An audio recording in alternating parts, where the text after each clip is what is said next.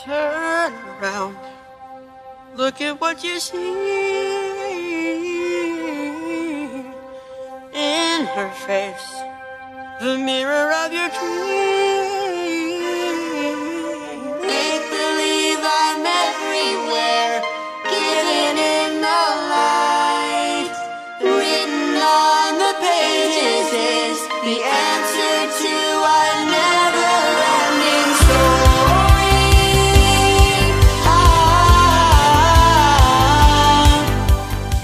todos bem-vindos a mais uma aula aqui, estudando o livro de Judas. Hoje nós vamos é, entrar na penúltima etapa dessa carta de Judas. Vamos ainda falar um pouquinho sobre esses falsos mestres, mas nós vamos entrar já na parte final da carta, onde ele vai deixar as suas considerações finais, onde ele vai dar as suas instruções finais, para depois é, falar da sua, das suas ordens, das suas indicações aos cristãos que estão lendo a carta, certo?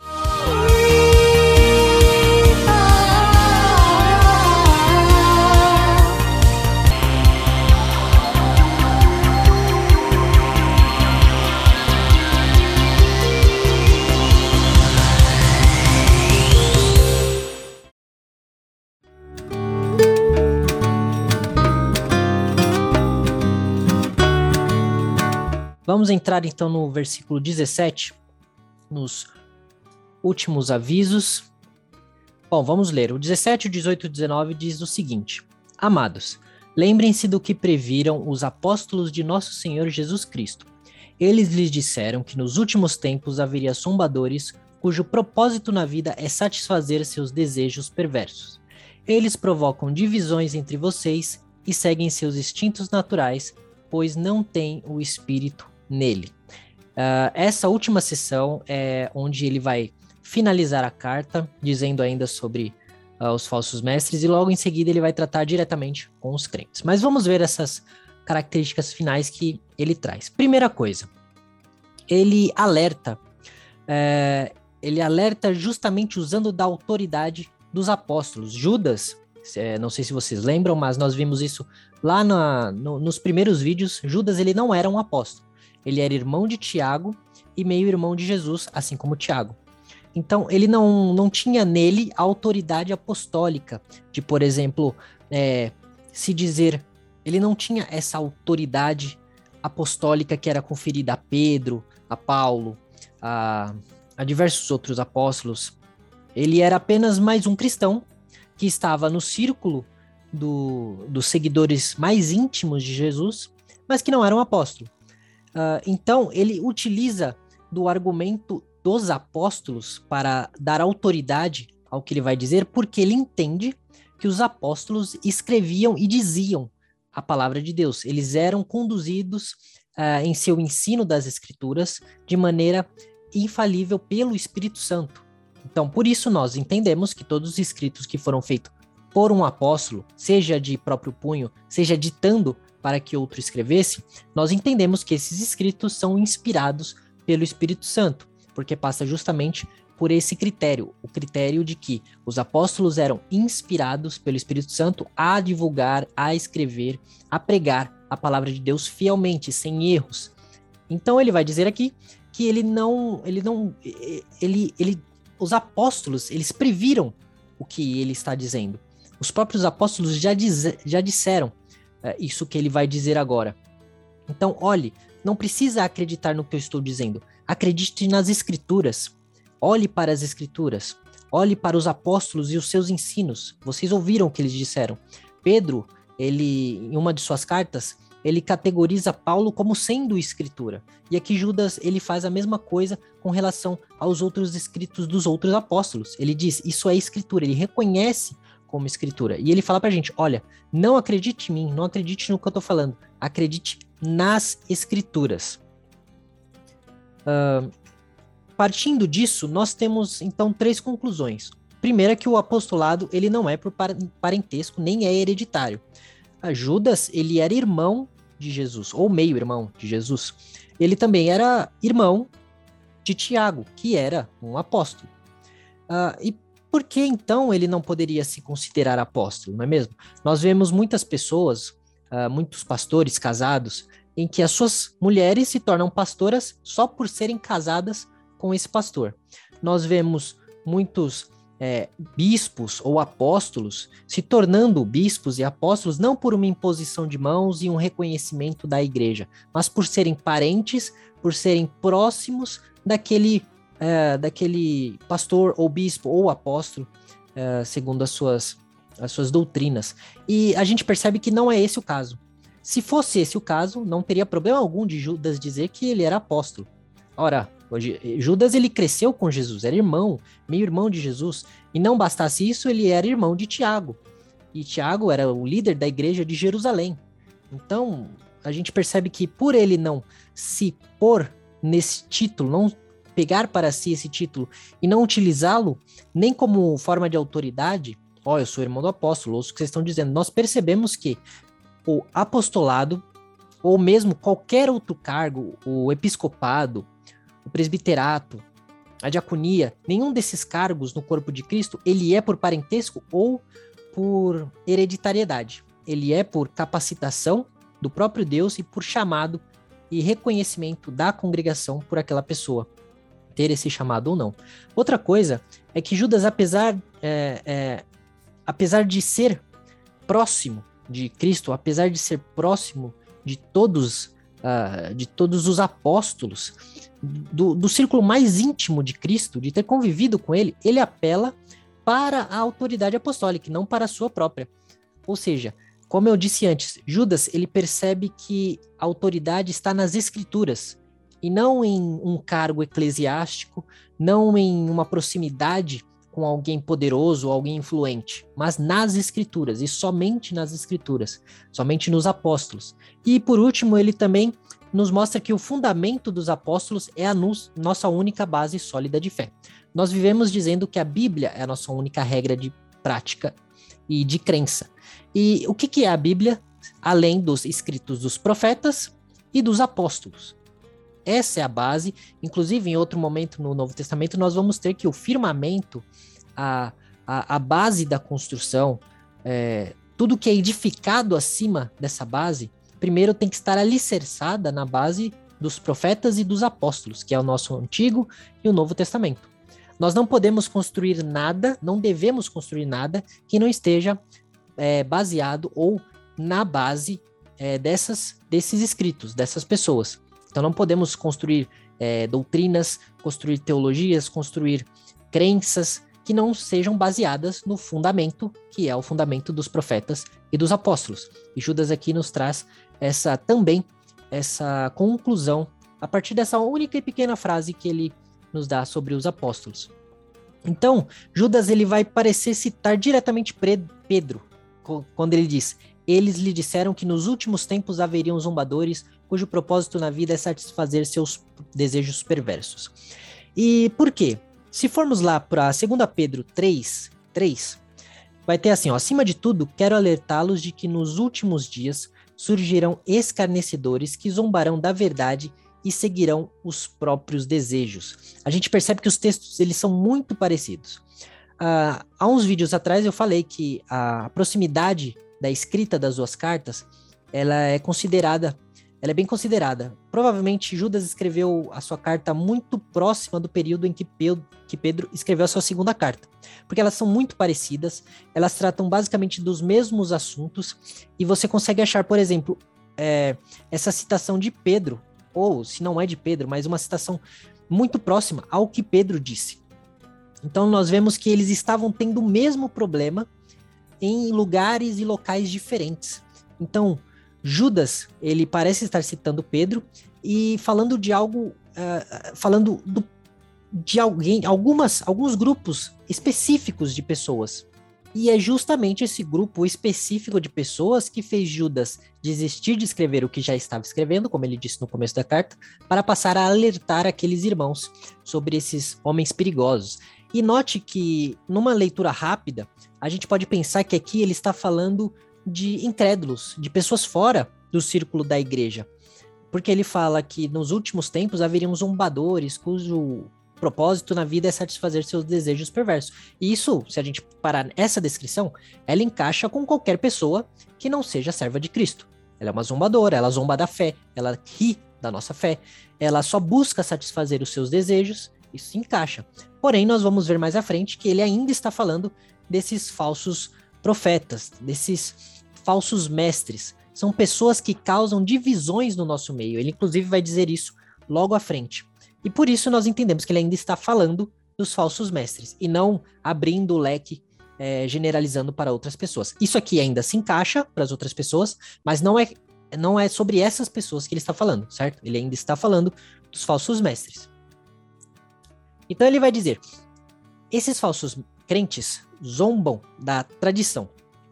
Uh, e o que eu quero dizer aqui? Primeiro, vamos por partes. A igreja sempre teve tradições. Uh, elas, essas tradições, elas não são erradas por si mesmo, desde que sejam amparadas e tenham respaldo pela palavra de Deus.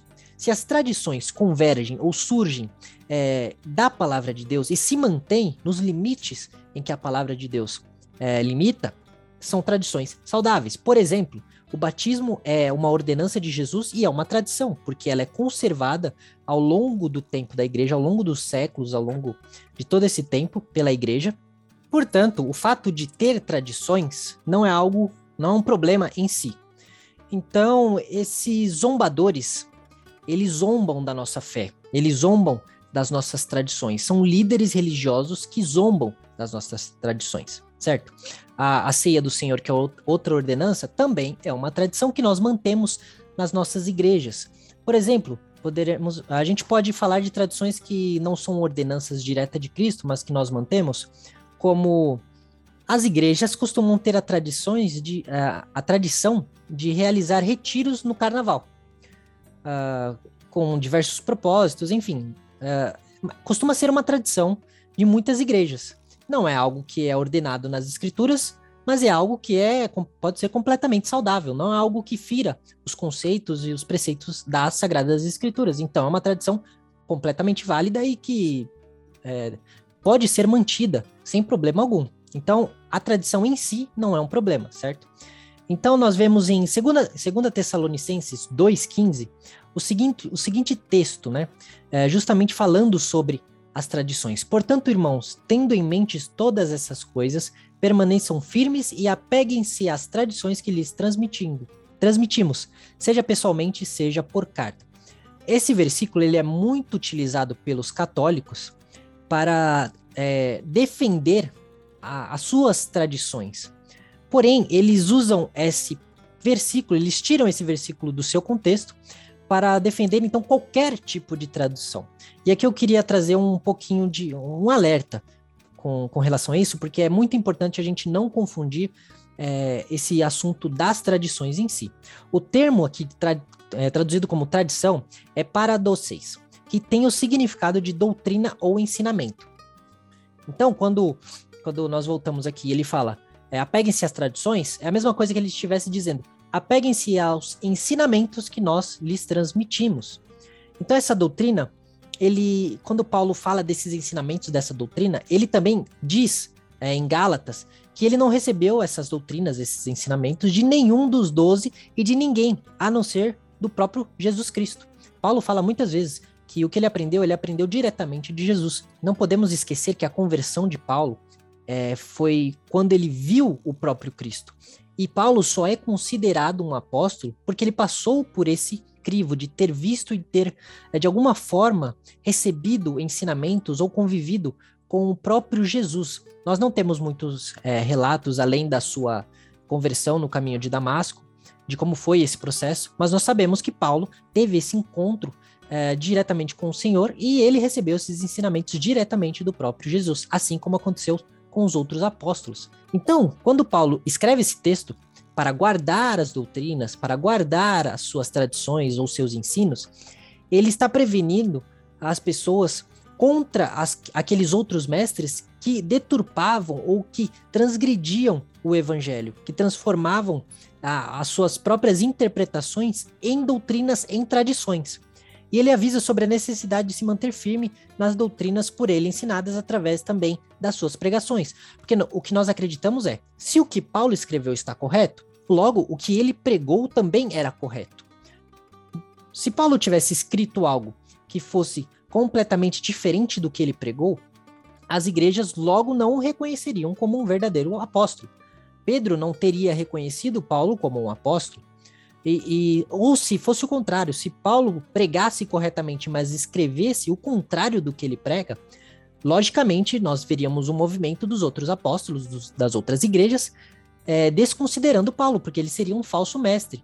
Ele estaria ensinando coisas que não condizem com a sua pregação, ele estaria escrevendo coisas diferentes do que ele diz. E não é o caso. Sabemos que Paulo tanto pregou quanto escreveu tudo aquilo quanto ele recebeu de Jesus Cristo. Por isso, esse argumento não serve para dizer que toda tradição da Igreja Católica ou de qualquer outra igreja é válida só por ter sido transmitida há muitos e muitos anos. Não podemos achar que a, a idade de uma tradição define a, a sua validade. Não é porque ela nasceu nos primeiros séculos da igreja que ela é válida. Então temos que ficar muito atentos com isso. A tradição não é ruim por si mesma, porém ela deve ter o propósito e ela não deve passar dos limites das Sagradas Escrituras, assim como qualquer outra coisa que nós façamos, certo? Ah, e como sabemos é, que o que Paulo falou é o mesmo do que foi escrito? Porque você ainda pode me perguntar, tá, mas como é que você me prova que as tradições que a igreja tem há tantos anos não, não foi Paulo ou os apóstolos que ensinaram? Primeiro, nós vemos lá em Gálatas 1, 8 a 9, que seja amaldiçoado qualquer um, incluindo nós, isso aqui Paulo falando, incluindo nós apóstolos, ou mesmo o anjo do céu, ou seja, mesmo, mesmo que apareça um anjo, e nós temos diversas religiões hoje que falam de aparições de anjos, os próprios mormons, né, uh, que revelaram para eles uh, coisas que não tinham sido reveladas antes. E ele fala, mesmo nesse caso, uh, qualquer um que anunciar boas novas diferentes das que nós anunciamos, repito, é, seja amaldiçoado. E ele repete, ele vai dar essa ênfase. Porque o judeu, quando ele queria dar ênfase em algo, ele dizia duas vezes a mesma coisa em outras palavras. para você entender que isso é sério, que isso é, é grave e que ele está querendo que você obedeça o que ele está falando. Repito o que disse antes: se alguém anunciar boas novas diferentes das que vocês receberam, que seja amaldiçoado. Então, se Paulo aqui está dizendo que qualquer outra boa nova, que qualquer outro discurso, qualquer outro ensino for diferente do que eles já haviam recebido dos apóstolos, qualquer um, mesmo que fosse ele, o próprio Paulo, que essa pessoa fosse amaldiçoada. Então não podemos entender que Paulo pregava diferente do que escrevia ou escrevia diferente do que pregava. Por isso, novamente, é, reafirmamos que isso não serve de argumento para defender toda e qualquer tradição, desde que nasça no meio da igreja ou que tenha muitos e muitos anos, como fazem, na sua maioria, os católicos e também os ortodoxos, certo? Uh, então, voltando ao texto, esses pseudo-cristãos, eles zombam das boas tradições, zombam do, da nossa fé e zombam de nós por seguir essas coisas. Nós vemos alguns pastores, alguns líderes religiosos influentes é, zombando da nossa fé, zombando das igrejas, zombando do que nós cremos, uh, por simples é, escárnio, por achar que nós somos um bando de legalistas, ou por achar que nós estamos aprisionando os outros. É verdade que existe muito exagero, existem muitas pessoas que são mal intencionadas, estão apenas buscando o dinheiro dos fiéis. Mas não é muito complicado você conseguir separar o joio do trigo. Basta uma análise um pouco mais profunda das escrituras, por isso é tão importante ler a Bíblia, estudá-la. Você acaba percebendo quem são os mal intencionados e quem não são. Apesar da aparência desses falsos mestres, eles não querem saber de Deus. O texto fala que eles só querem saber de satisfazer os seus próprios desejos. E são dos seus próprios desejos, inclusive, que eles tiram as suas doutrinas. Ah, agora, vamos para a parte do texto em que diz que eles provocam divisões, e aqui é onde nós percebemos que Judas ele não estava abrindo a, a, sua descrição para um público em geral, mas ainda está falando dos falsos mestres. Ele fala: eles provocam divisões entre vocês e seguem seus instintos naturais, pois não têm neles o espírito. Talvez uh, essa seja a característica mais clara e mais explícita uh, desses homens. Por quê? Porque essa característica, quando eles provocam a divisão, é nós percebemos logo quem são esses homens. Porque agora nós vemos é, nós vemos diante dos nossos olhos o resultado da pregação e do envolvimento desses homens dentro da igreja. O problema é que depois que a divisão é feita, depois que esse estrago se instala no meio da igreja, dificilmente, raramente isso pode ser desfeito. Quantas vezes não vimos um pastor dissidente ou um pregador famoso que por não se uh, por não aceitar uh, se colocar, se submeter a uma ordenança, porque de repente ele se tornou mais famoso que os seus líderes, ele se tornou mais influente que os seus líderes. Agora a gente vê esse pastor arrebatar um, um bolo de seguidores, uma, como dizem por uma penca de gente, várias pessoas atrás dele, e ele pega essas pessoas, ele vê que tem público, ele fala: ah, eu vou abrir a minha própria igreja. Eu vou fundar o meu próprio rebanho porque não quero saber de, de dar prestações a outras pessoas. Quero eu ser o líder. E aí não vai ter ninguém acima de mim e tá tudo beleza. Esses homens, eles não rompem com a sua denominação com seus líderes por conta dos seus líderes estarem em pecado ou por conta da, da igreja em que pertencem ser uma igreja que não é bíblica. Eles rompem pelos seus próprios interesses para ter aquelas pessoas sobre o seu rebanho, sobre o seu único cuidado. E a gente tem alguns exemplos uh, dessas pessoas, mais à frente nós vamos ver. A maioria das igrejas neopentecostais do nosso país uh, se formaram a partir justamente da recusa desses homens, de alguns homens, aliás, em seguir as orientações da sua liderança. E nós temos alguns exemplos. Por exemplo, o movimento pentecostal, quando chegou no Brasil, ele muito dele se tornou forte através do Robert, Robert McAllister, que fundou as igrejas Nova Vida. Ele era um bispo que veio, se não me engano, ele era canadense. Ele veio para o Brasil é, e fundou a sua igreja no Rio de Janeiro. E lá ele é, fazia, ele fazia muitas missões, ele pregava em muitos lugares, ele teve um programa de rádio, mais à frente um programa de TV, ele ficou muito famoso. Porém, uh, duas pessoas, e aí onde entrou o Edir Macedo e o R.R. Soares, que eram membros de sua igreja, achavam que ele ele não era agressivo no seu marketing, ou ele não estava interessado o suficiente em arrecadar fundos, ou em arrecadar em aumentar o seu rebanho, porque no fundo Robert McAllister, apesar de ser um verdadeiro, um genuíno pentecostal, ele estava muito mais preocupado, isso no decorrer da sua vida foi se acentuando ainda mais, ele estava mais preocupado em pregar o evangelho, em trazer o evangelho para as pessoas, para o Brasil, trazer a sua visão, uh, ainda que pentecostal, mas do evangelho, do que Edir Macedo e o senhor R.R. Soares. Eles queriam mais, eles queriam crescer mais. Inclusive, há relatos de que o próprio uh, Edir Macedo disse ao Robert McAllister que ele veria o homem que Edir Macedo se tornaria. E ele não poderia mais seguir junto com o Robert, justamente porque ele achava que ele estava se limitando. E ele, então, Edir Macedo iria se tornar uma potência, ia se tornar influente, poderoso e grande. E por isso ele acabou saindo da Igreja Nova Vida e fundou a Igreja Universal do Reino de Deus. O R.R. Soares, por sua vez, foi junto com Edir Macedo e, até certo momento, permaneceu na Igreja uh, universal do reino de Deus. Mas, como sabemos, uh, uma pessoa que não se submete ou não se coloca uh, sobre a autoridade do seu, da sua liderança por questões de eh, rebeldia, sabemos que essa pessoa ela não é confiável. Então é claro que o senhor R.R. Soares não, não permaneceu muito tempo na igreja de Macedo. Então ele e o Valdemiro Santiago fundaram as suas próprias igrejas. R.R. Soares foi fundador da Igreja Internacional da Graça de Deus e ele é o responsável por dizer que quem não dá o dízimo uh, perde a sua salvação. E temos o Valdemiro Santiago da Igreja Mundial do Poder de Deus, que também é outro que foi envolvido em várias polêmicas uh, com relação a, a, desvio de dinheiro, com relação a, até aos seus próprios ensinos uh, em relação ao dízimo e todos esses ensinos que nós vemos sobre teologia da prosperidade, sobre é, afirmação positiva ou unção de objetos para curar pessoas. Toda aquela coisa que, se a gente passar o pente fino das escrituras, a gente sabe que é balela, né? Então, cada um aí acabou é, saindo da igreja do, do outro e fundando a sua própria igreja.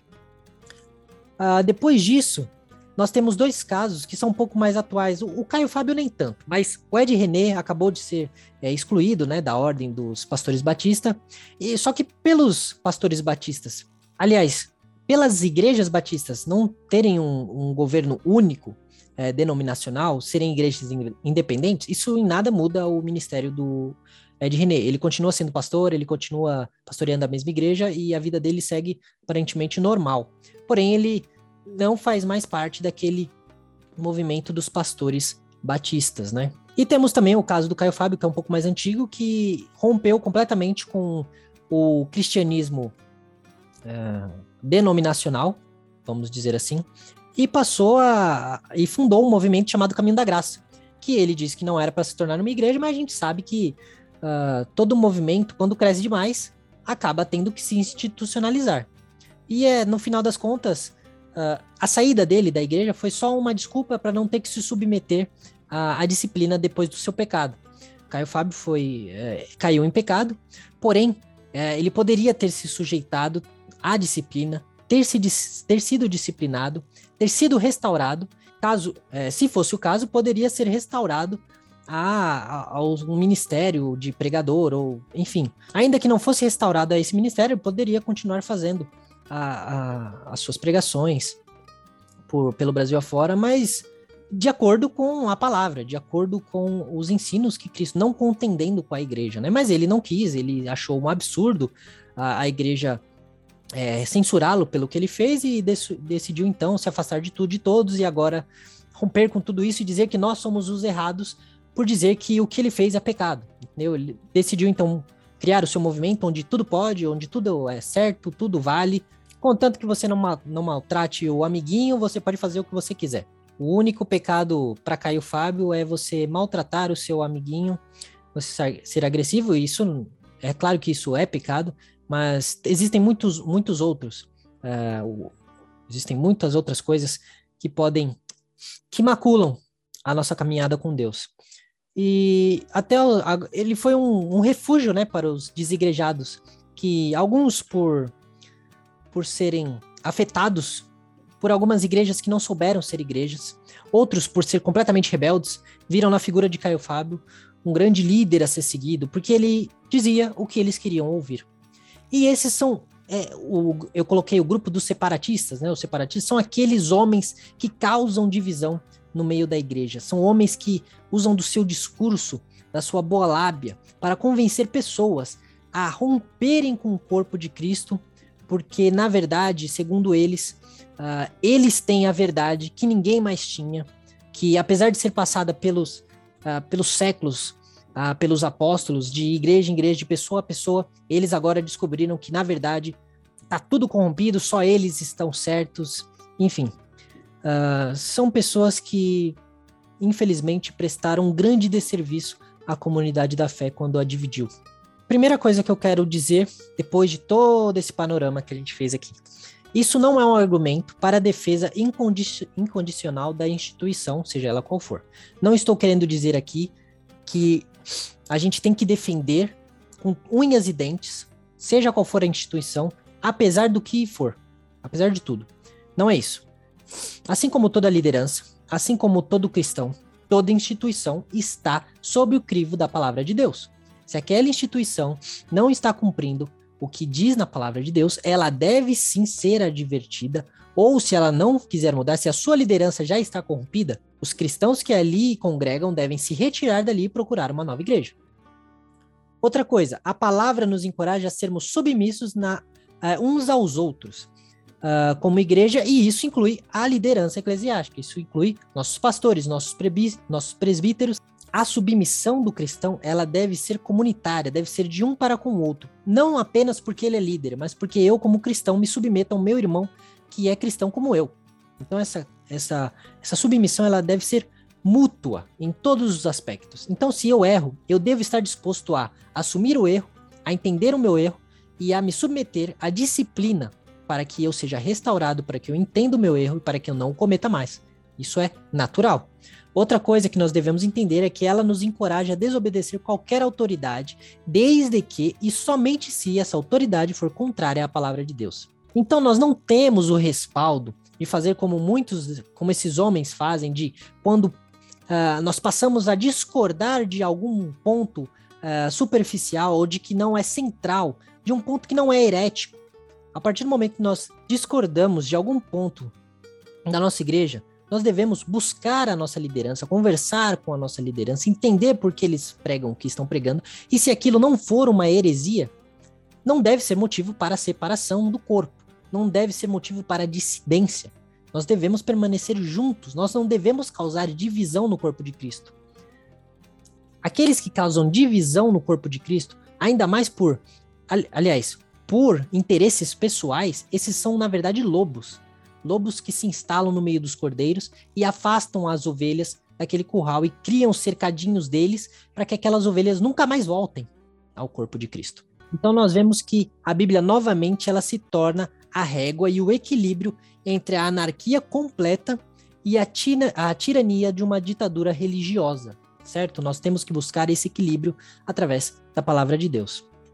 Então, nós vemos que outras características desses mestres, após ele dizer que esses mestres provocam divisões, eles são pessoas que não são, é, aliás, são dominadas pelos seus desejos, certo? Eles seguem seus instintos naturais e eles não têm o Espírito Santo. A prova de que ele não, eles não têm o Espírito Santo são todas essas atitudes que a gente vem vendo ao longo desses estudos e culminando na divisão da, da, do corpo. Jesus disse que uma casa dividida, um reino dividido, ele não prospera. Então o Espírito Santo ele nunca trabalha dividindo o próprio corpo. A, a, o, o Espírito Santo ele une o corpo em um só. Ainda que existam, claro, denominações diferentes, com visões diferentes, nós reconhecemos denominações diferentes como sendo irmãs em Cristo, contanto que elas preguem o que a Bíblia diz, o que a Bíblia prega, contanto que elas não cometam heresias. Esses homens, eles dividem o corpo de Cristo sem haver heresias. Dividem o corpo de Cristo por seguirem os seus próprios desejos, por seguirem as suas próprias filosofias de vida. E é aí que está o problema. Por último, eu gostaria de dizer: cuidado com os falsos mestres. Ah, a gente vem vindo, vem vi, vendo isso ao longo de todos esses estudos, mas a gente tem que tomar cuidado para não deixar chegar ao ponto deles dividirem a igreja temos que identificar esses falsos mestres antes que esse estrago seja feito. Porque depois que é feito, dificilmente as pessoas que apoiam aquele, aquele falso mestre, que foram é, encantadas pelos seus discursos, dificilmente essas pessoas vão voltar. Dificilmente. Por isso é tão importante nós nos atentarmos aos ensinos de todas as pessoas que nós ouvimos, de todos aqueles que se propõem a falar de Deus na, no, nas nossas igrejas. Devemos ficar atento à forma como essas pessoas se comportam, não apenas com o discurso, porque lembra, eles são ardilosos, eles entram sutilmente no nosso meio. Devemos ver o seu comportamento, se é um comportamento ético, se é um comportamento realmente cristão, para que nós evitemos chegar ao ponto de vermos o corpo de Cristo sendo dividido. Uma igreja que antes era unida, uh, sendo separada por conta de um pastor que, em sua ganância de poder, quis levar pessoas consigo uh, para, enfim, satisfazer seus desejos de ser um líder ou de ser cabeça de alguma coisa, certo? Que Deus abençoe vocês, que esse estudo tenha abençoado a vida de vocês e que o Espírito Santo tenha falado com você e te alertado sobre os perigos desses falsos profetas, certo? Então, até o próximo estudo. Fiquem com Deus. Tchau, tchau.